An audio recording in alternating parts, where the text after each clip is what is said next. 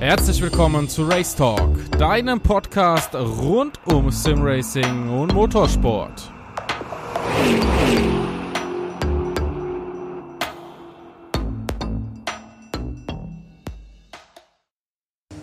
Ja, ich sitze hier mit Manuel Metzger in dem schönen Black Falcon Truck. Wir sind am Freitag vor der VLN 6 hier und er hat sich bereit erklärt, mit mir den Podcast zu machen, worüber ich mich sehr, sehr freue. Danke da schon mal. Ja, Manuel Metzger, ein Begriff natürlich aus der VLN, aus den 24-Stunden-Rennen, viel im GT-Sport unterwegs, sehr erfolgreich. Ja, und einige Titel hat er auch schon eingefahren. 24-Stunden-Rennen mehrfach gewonnen. Dann hast du auch noch ähm, hier in diesem Jahr bei der VLN oft gewonnen. Ja, wie war dein Werdegang zu dem Ganzen für diese Titel? Ja, zuerst mal Hallo, äh, Manuel, Namensvetter, passt ganz gut. Ja. Ähm, ja. schön, dass es klappt, geklappt hat mit dem Interview. Ähm, ja, mein Werdegang, ähm, ich habe eigentlich angefangen im Kartsport, zuerst äh, mit Indoor-Kart halt angefangen, ähm, dann über den Kartslalom zum Rennkart, ähm, vom Rennkart dann irgendwann in Richtung Formel, da habe ich ein paar Testfahrten gemacht, äh, war aber immer so ein Budgetthema, da ein bisschen weiterzukommen weil der Formelsport äh, vor 15 Jahren, als ich dann im richtigen Alter war, halt auch schon extrem teuer war. Ähm, bin dann in Richtung Tourenwagensport, ähm, auch mehrere Jahre mal Pause zwischendurch eingelegt, weil einfach kein Geld da war, um zu fahren. Ähm, bin dann 2006 den Dacia Logan Cup gefahren, gegen Christopher Hase unter anderem. Mhm. Das war sein erstes äh, Jahr im Motorsport. Ähm, da konnte ich Meister werden mit meinen Teamkollegen. Der Christopher war Zweiter in dem Jahr. Bei ihm ging es dann halt weiter in die GT Masters äh, zu der Zeit. Und äh, ich habe wieder ein Jahr Pause eingelegt, bin dann irgendwie über den Clio Cup hier auf die Nordschleife gekommen. Äh, da gab es damals so ein äh, Renault Race Festival, hieß es. Mhm. Das waren ähm, Clio-Rennen im Rahmen vom 24-Stunden-Rennen. Das waren so 50, 60 Autos am Start. Konnte ich im einen Jahr gewinnen, im zweiten Jahr bin ich Zweiter geworden. Und das war halt für mich irgendwie so ein Einstieg, äh, oder die, der Einstieg in die Droge Nordschleife. Ähm, bin dann noch ein, zwei VLN-Rennen gefahren, auch mit dem Clio bei Steibel Motorsport. Äh, das Team fährt heute in der TCR Germany, ähm, teilweise auch erfolgreich. Ähm, und so kam ich dann irgendwann zu Black Falcon.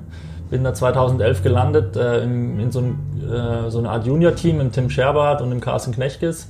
Ähm, konnten dann im ersten Jahr direkt, oder in meinem ersten Jahr Nordschleife, die anderen zwei hatten schon Erfahrung, konnten wir direkt den Gesamtmeistertitel holen ähm, Serienwagentitel und Junior-Titel. Also wir haben in einem Jahr direkt fast alle Titel abgeräumt. Das war natürlich ein cooler Einstand hier und so ging es halt dann weiter bei Black Falcon 2012 im SLS GT3. Das war allerdings jetzt der, im Nachhinein betrachtet ein Schritt zu früh auf so ein großes, schnelles Auto, weil einfach, ähm, ja, ich mich jetzt über die Jahre noch weiterentwickelt habe, habe noch mehr Erfahrung gesammelt mit verschiedenen Autos und bin jetzt einfach ähm, ein reiferer Fahrer geworden durch das und habe mich 2016, als ich dann wieder in GT3 rein bin, habe ich mich deutlich leichter getan, ähm, da auf Pace zu sein, schnell zu sein bei allen Bedingungen. Also es hat ein bisschen gedauert. Ähm, ja, so war so grundsätzlich mein Werdegang.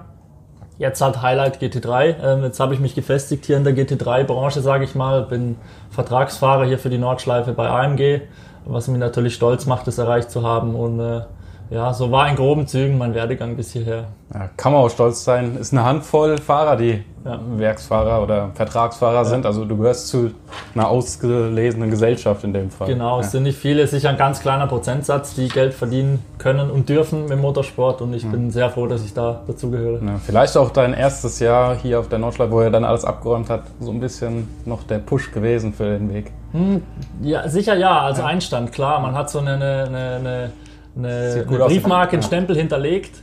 Ähm, aber hat mich in dem Jahr oder im Folgejahr jetzt nicht unbedingt weitergebracht. Mhm. Black Falcon intern schon, aber es war jetzt, hat jetzt keinen Ausschlag gegeben, dass da Black, äh, dass AMG gesagt hat, jetzt geben wir den Vertrag. Das waren die Leistungen 2015, da bin ich nämlich auch schon SP7 gefahren, mhm. mit dem Philipp Eng damals als Teamkollegen und dem Gerwin. Mhm. Ähm, und da waren die Leistungen halt so gut, dass AMG da gesagt hat, wir machen zwei Testrennen das waren dann zwei Rennen mit dem SLS. Ähm, bei einem sind wir ausgeschieden, auf Platz zwei liegend und das zweite haben wir gewonnen. Und die Leistungen haben AMG dann überzeugt, dass ich 2016 auf dem Siegerauto dann fahren durfte. Hatte damals aber noch keinen Vertrag und aufgrund vom Sieg beim 24-Stunden-Rennen hat AMG dann gesagt, ja, den nehmen wir lieber mal unter Vertrag, bevor es ein anderer macht. Alles richtig gemacht. Genau. Du hast gerade was Interessantes gesagt. Der AMG GT3 kam zu früh oder der Weg auf den GT3 kam zu früh. Wie, wie kann man das verstehen? Wir haben ja viele Zuhörer oder ich habe viele Zuhörer, die jetzt aus dem Virtuellen kommen. Ja. und hat man zwar auch den Umstieg, aber wie kann man das in der Realität verstehen, dass der Schritt zu früh kam? Also das Auto, was ich 2011 gefahren bin, das war ein Serienwagen, BMW Z4, ein 3 Liter mhm. äh, mit Handschaltung, eigentlich ein Serienwagen. Das heißt, man nimmt das Auto von der Straße, baut einen Käfig rein, ähm, macht ein bisschen bessere Bremsbeläge rein und Slicks drauf. Ein mhm. anderes Fahrwerk noch, aber mehr darf man nicht machen in der Klasse. Also Motor, Antriebsstrang, äh, Dämpfer, äh, äh, Fahrwerksgeometrie und Bremsanlage muss serienmäßig sein. Mhm. Durch das hast du ein relativ hohes Gewicht, ähm, relativ wenig Leistung. Man muss viel auf Schwung fahren, muss Schwung mitnehmen, darf eher wenig bremsen, gefühlvoll bremsen. Ähm, und von der Rundenzeit her bist du da bei 9 Minuten 30 unterwegs. Und im Jahr danach im SLS, ähm, im GT3-Auto, da bist du halt locker mal eine Minute 30 schneller unterwegs, im Idealfall. Und es ist halt einfach, es muss alles schneller verarbeitet werden. Ähm, man ist deutlich schneller unterwegs. Mit dem Verkehr muss man mehr aufpassen. Ich hatte den großen Vorteil, ich bin schon ein Jahr gefahren mit einem langsamen Auto. Ich weiß, wie es sich anfühlt im langsamen Auto und kann es daher auch jetzt noch perfekt einschätzen, wenn ich auf ein langsames Auto auflaufe. Aber der Speedunterschied, ähm, wenn man das mal hochrechnet, Minute 30 auf auf, ja. auf acht Minuten ist schon viel ja. im Prozent. Und äh, der Schritt war einfach, so jetzt im Nachhinein betrachtet, ein Ticken zu groß. Ich war zwar schnell, ich war auf Pace, aber ähm, wenn ich heute ein GT3-Auto fahre, ist es einfach 100% unter Kontrolle und damals war es wahrscheinlich so 2 bis 95% unter Kontrolle.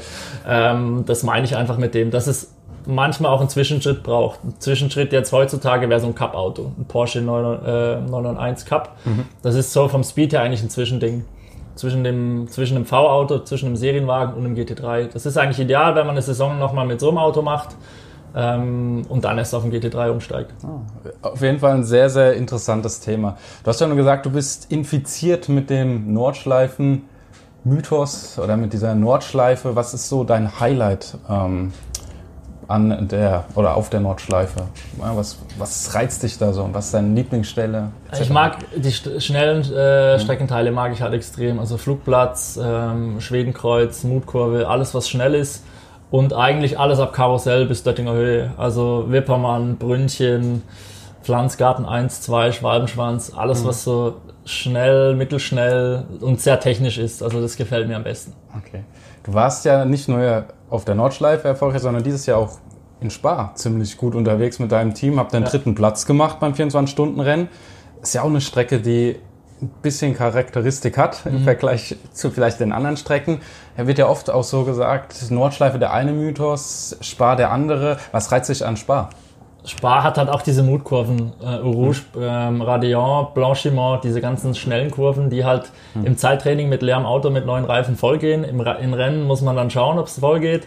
Ähm, das macht halt da auch den Reiz aus. Und beim 24-Stunden-Rennen dort ist halt speziell der Reiz, dass 70 GT3-Autos am Start sind.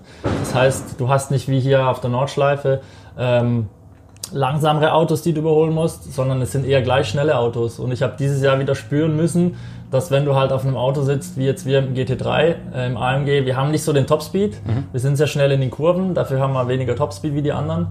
Ist, da ist Überholen extrem schwierig. Wenn ein langsameres Fahrzeug, ein Überrundeter, dich nicht vorbeilassen will, entweder musst du dich vorbeidrücken, musst direkt die erste Chance nutzen oder du hängst einen ganzen Stint hinter dran. Das ist mir leider einmal passiert, bin ich einen ganzen Stint hinter einem Porsche gehangen, weil ich äh, in den Kurven war ich zwar schneller, kam aber nicht vorbei und auf jeder Geraden ist er mir wieder weggefahren. Okay. Also das ist da sicher noch ein großer Reiz, jetzt mal streckenunabhängig halt, dass es diese 70 Autos sind.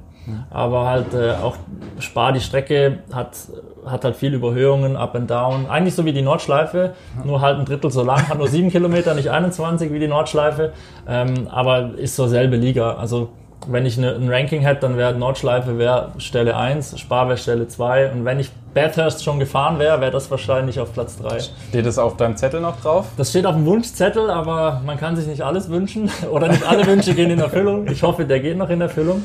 Ähm, aber aktuell ist da nichts geplant. Ähm, ich glaube, Black Falcon wird das in Zukunft wieder machen. Die mhm. haben ja schon mal äh, ein, zwei Starts haben die hinter sich in Zusammenarbeit mit Erebus, äh, einem australischen Team. Mhm. Ähm, ich glaube, da ist auch wieder was in der Pipeline, aber ob ich dabei sein werde, das weiß ich noch nicht. Aktuell steht nichts, äh, ist nichts geplant Fall. Du bist ja gewohnt, ganz nah an der Leitplanke entlang zu fahren, Nordschleife. Wobei ich glaube, da ist es nochmal ein bisschen anderes Gefühl. Ja, ja. definitiv. Ich war jetzt gerade vor einer Woche mit Patrick Simon unterwegs.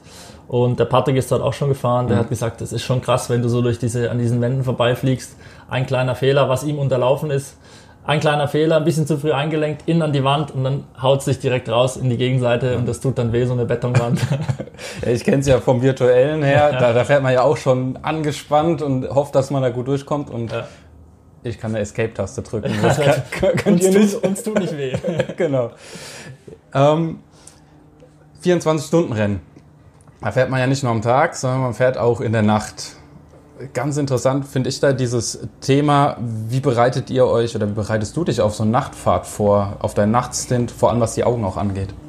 Kann man sich eigentlich nicht vorbereiten. Ähm, was ich jetzt gemacht habe vor Dubai, Dubai war im Januar, ähm, ich habe gemerkt, dass so die letzten, das letzte Jahr vor Dubai so allgemein meine Augen ein bisschen mehr angestrengt wurden beim Fahren und auch gerade nachts. Ähm, ich bin mal zum Optiker.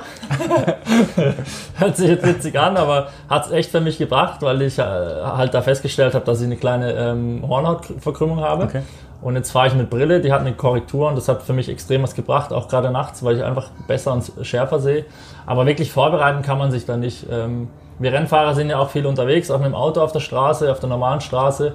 Und da bist du halt auch viel nachts unterwegs und vielleicht schult das ein bisschen ins Auge. Mhm. Ähm, aber grundsätzlich hat man da nur die Trainings, die halt zur Verfügung stehen vorm Rennen, das Nachttraining. Da kriegt man meistens ein, zwei Runden nur zum Schauen, ob das Licht passt und einem selber ein bisschen äh, an die Dunkelheit gewöhnen.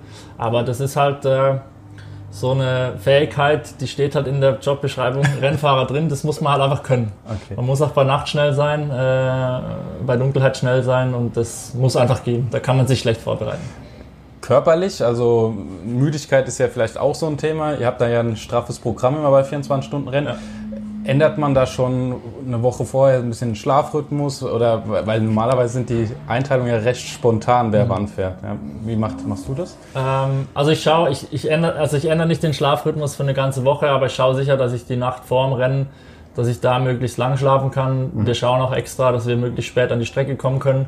Wir haben halt auch viele PR-Termine noch, gerade am Renntag. Ja zu AMG in die Fanbase. Dann hat Black Falcon immer eine Teamvorstellung hier im Zelt, weil die viele Gäste haben. Aber man versucht da halt trotzdem so spät wie möglich da anzukommen, auf den letzten Drücker halt, ähm, um möglichst lang zu schlafen. Und dann schauen wir halt unterm Rennen immer, ähm, dass wir Doppelstints fahren, dass ein Fahrer eigentlich immer so zweieinhalb Stunden im Auto ist. Und wir sind ja zu viert. Das heißt, äh, wenn ich aus dem Auto bin, fahren ja erstmal wieder drei Fahrer, bis ich wieder drankomme. Das heißt, theoretisch habe ich Minimum sechs Stunden Zeit um mich zu erholen und das geht eigentlich ganz gut. Also ich habe dieses Jahr, ich, normal schlafe ich eigentlich nicht beim 24-Stunden-Rennen oder ganz wenig, weil okay. ich weiß, wenn ich schlafe, dann bin ich irgendwie komplett kaputt, wenn mhm. ich aufwache wieder. Aber dieses Jahr habe ich echt viel geschlafen, ähm, weil ich halt auch, ich habe Nachtstint, da bin ich glaube um vier aus dem Auto raus, dieser ja. Regenstint. Mhm. Und dann war ich, war ich auch recht müde, weil das sehr anstrengend war mit Regen noch nachts. Irgendwie 15 Runden war ich glaube im Auto das war dann schon heftig, das waren irgendwie 2 Stunden 45 und auch einfach mental anstrengend, eben wie du gesagt hast, für die Augen. Ja. Körperlich jetzt weniger, weil im Regen ist es grundsätzlich nicht so anstrengend zu fahren, von, vom Körper her, aber mental ist es halt extrem anstrengend, weil man halt nie einen Fehler machen darf im Regen. Ähm, da habe ich dann doch relativ viel geschlafen, weil ich wusste, ich hatte sechs Stunden Pause, dann habe ich drei Stunden, glaube ich, habe ich geschlafen. Das ist schon für mich extrem viel für ein 24-Stunden-Rennen. Weil normal will ich immer wissen, was passiert, was machen gerade meine Kollegen, wo liegen wir gerade. Ähm, aber jetzt, da musste ich sagen, ich muss jetzt schlafen gehen. Ja. Und dann hier in dem schönen Truck sich zurückgezogen oder wo hast Nee, wir haben zum Glück, ähm, wir haben in der Nähe ein Hotel, mhm. da können wir sogar hinlaufen. Also okay.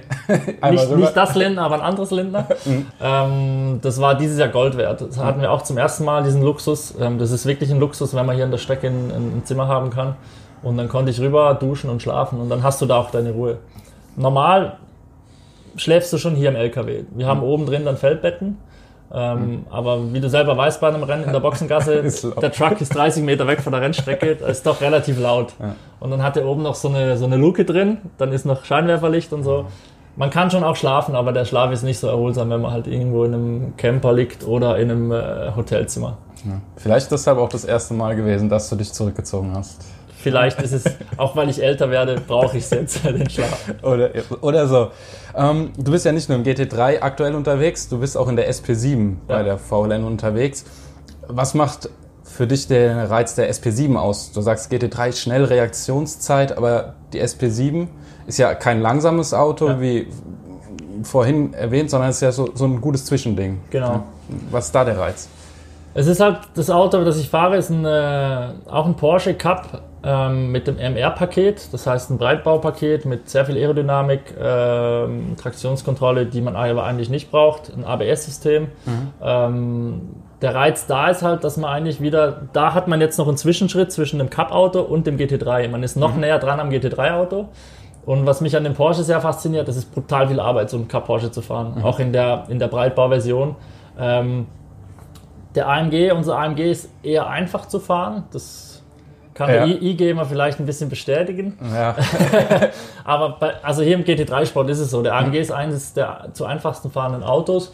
Und so ein Cup Porsche, der braucht sehr viel Arbeit. Also da mhm. bist du, da bist du komplett am Arbeiten, den ganzen Stint, immer kleine Korrekturen.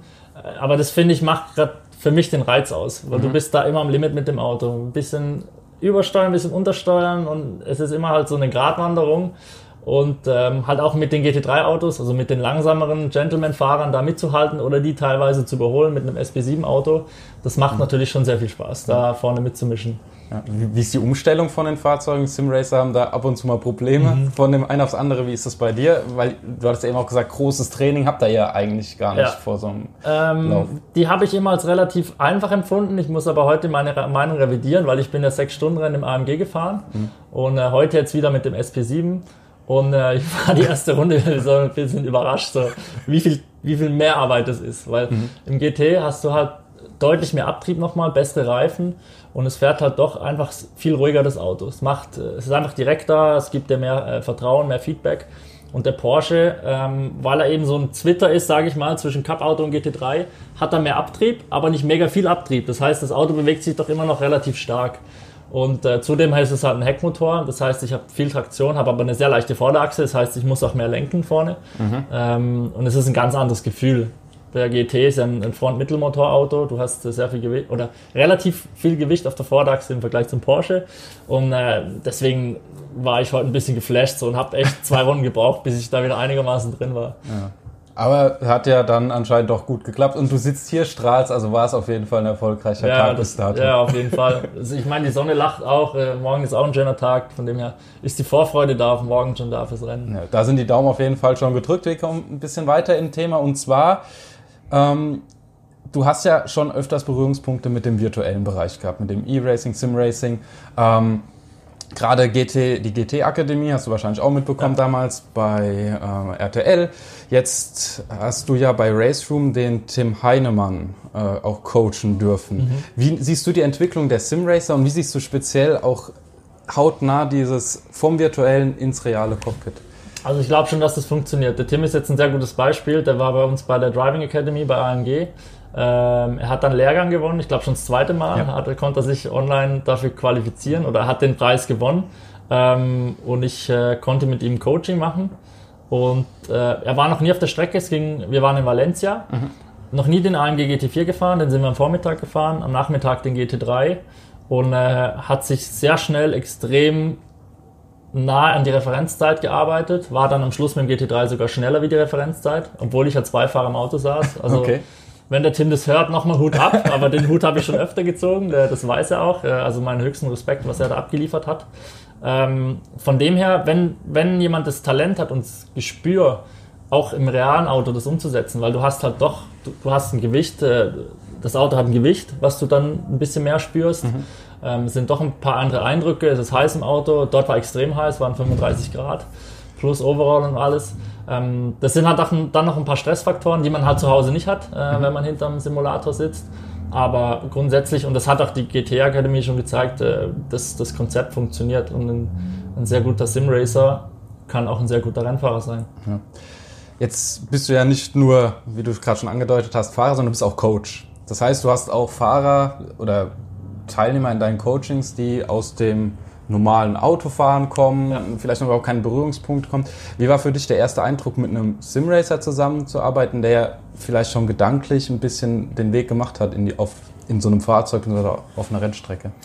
Tim fährt ja auch schon ab und zu mal Rennauto, das hat ja. man halt auch gemerkt. Aber gerade man steigt halt da ein und die Linie passt halt direkt. Ist, mhm. Bei dem sieht man halt sofort. Er weiß, wo die Bremspunkte sind, weil er sich vorbereitet hat mit dem dementsprechenden Auto auf mhm. der dementsprechenden Strecke. Das heißt, die Bremspunkte passen, die Einlenkpunkte passen, plus minus. Mhm. Er kommt einfach vorbereitet da an, wo normaler äh, Kunde, sage ich mal von mir, auf einer neuen Strecke, der muss sich erstmal klar finden, wo geht's denn hier überhaupt lang. Der braucht mal einen halben Tag, bis er die Strecke überhaupt einigermaßen drin hat. Und das ist halt die große, der große Vorteil vom Sim-Racing. Und äh, da habe ich auch ein, zwei Kunden, die bereite ich auch vor auf neue Strecken bei mir zu Hause. Ich habe auch so einen Fanatec-Rig, das benutze ich leider nicht mehr so oft. Ja.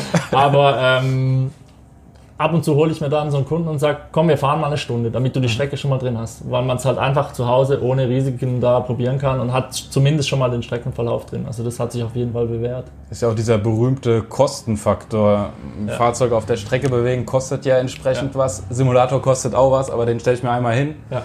Und der kostet wahrscheinlich für einmal anschaffen so viel wie ein ganzer Tag also auf irgendeiner Bruchteil, Rennstrecke. Bruchteil von so einer Strecke. Also zum einen Streckenmiete, dann das Auto, Mechaniker. Also das ist schon, sind schon große Kosten, die da auf einen zukommen. Mhm. Was war so das Lustigste, was du im Coaching erlebt hast?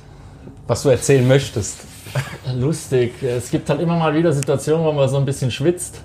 Ähm, ich habe einen Kunden, mit dem äh, wir fahren Porsche Cayman GT4, also das ist sein Auto, so ein Clubsport. Mhm. Und ähm, der entwickelt sich eigentlich sehr gut. Und dann kamen wir nach Hockenheim. Hockenheim hat er schon gekannt. Habe ich mich auf den Beifahrersitz gesetzt und sagte, ja, er fährt jetzt erstmal paar Runden zum Einrollen. Und äh, in der ersten Runde sind wir im Motodrom, einfach Motodrom schon geradeaus ins Kiesbett. Da sind wir nochmal in die Boxen, haben nochmal von Null angefangen und da habe ich ihn gefragt, du, was war denn das? Ah ja, er war das letzte Mal mit seinem alten Porsche hier und da musste er da gar nicht bremsen. Ich so, ah, okay, gut, ja. Jetzt fahren wir wieder ein anderes Auto, wir kommen schneller an. Ja. Da war ich entspannt, weil ich wusste, da ist ein Kiesbett und es kann nichts passieren. Das war jetzt eher eine lustige Situation, aber es gibt auch schon mal, hatte ich letztes Jahr auch im September, hatte ich einen Crash mit einem Fahrer äh, in Paul Ricard, da sind wir auch in eine Betonwand eingeschlagen. Das hat dann auch mir wehgetan als Beifahrer und das ist dann schon nicht lustig. Aber das gehört halt zum Beruf dazu, das Berufsrisiko. Ja. Das ist halt so, ja. Motorsport ist und bleibt ein gefährlicher Sport, auch wenn immer ja. weniger passiert. Glück, dass die Technik sich so weiterentwickelt, aber ja. es bleibt und ist was Gefährliches. Genau, ja. ja. Man darf den Respekt nie verlieren, das nee. ist auch wichtig. Und das ist gerade ich glaube, wenn ein Simracer auf die Strecke kommt, hat er auch Respekt, weil er weiß, jetzt bin ich real unterwegs, ich habe mein Auto hier und eben, wenn ich einschlag, tut's weh. Wie du sagtest in Bathurst, wenn halt beim Simracing was passiert, Escape, dann fangen wir von vorne an. Genau. Geht halt hier leider nicht. Und es kostet Geld. Und es kostet Geld. Und zwar richtig Geld. Ja, genau. Obwohl man zwar, soweit ich weiß, das ja auch versichern kann, aber die Selbstbeteiligung Ja, ist die halt fängt irgendwo fünfstellig an. Also das tut dann schon weh. Tut weh. Ähm, du hast eben auch schon gesagt, du hast zu Hause einen Simulator. Du bist ja auch schon ein bisschen gefahren. Wir hatten ja auch schon vor zwei Jahren mal so ein mhm. bisschen das Vergnügen. Ähm, deshalb konnte ich auch schön Kontakt mit dir aufnehmen. Ja. Ähm, das hat sich ein bisschen zurückentwickelt, hast du gesagt, wahrscheinlich weil einfach die Zeit fehlt. Ja. Aber wie war für dich die Umstellung vom realen, dann diesen anderen Weg zu gehen in die virtuelle Welt? Ja, das war schon heftig, weil, äh, weil ich zum einen gemerkt habe, die Hardware ist entscheidend, was du, was du für eine Hardware hast. Ich hatte am Anfang, ich glaube, das Logitech Lenkrad G27 mhm. und habe dann einen Fanatec bekommen. Das war schon ein, ein Quantensprung. und ähm, ich kenne den Jan Seifert sehr gut. Wir fahren ja auch hier ab und zu Rennen mhm. und der hat äh, jetzt seit neuestem oder seit ein paar Monaten hat der Häusingfeld Pedale und mhm. hat da nochmal gesagt, das ist nochmal eine andere Welt zu Fanatec. Also von daher merke ich schon, dass es äh, Hardware sicher ein Thema ist, aber dann gibt es ja auch so Kandidaten, die sitzen noch mit, mit dem Bürostuhl genau. am Schreibtisch mit dem G27 und fahren mir dann um die Ohren. Also das ist schon nicht so ohne und auch da habe ich größten Respekt vor den schnellen Jungs, weil ich ähm, ich ich habe iRacing, ähm, ähm, war meine Software, oder das mag ich immer noch am liebsten, iRacing, weil es für mich am nächsten an der Realität ist.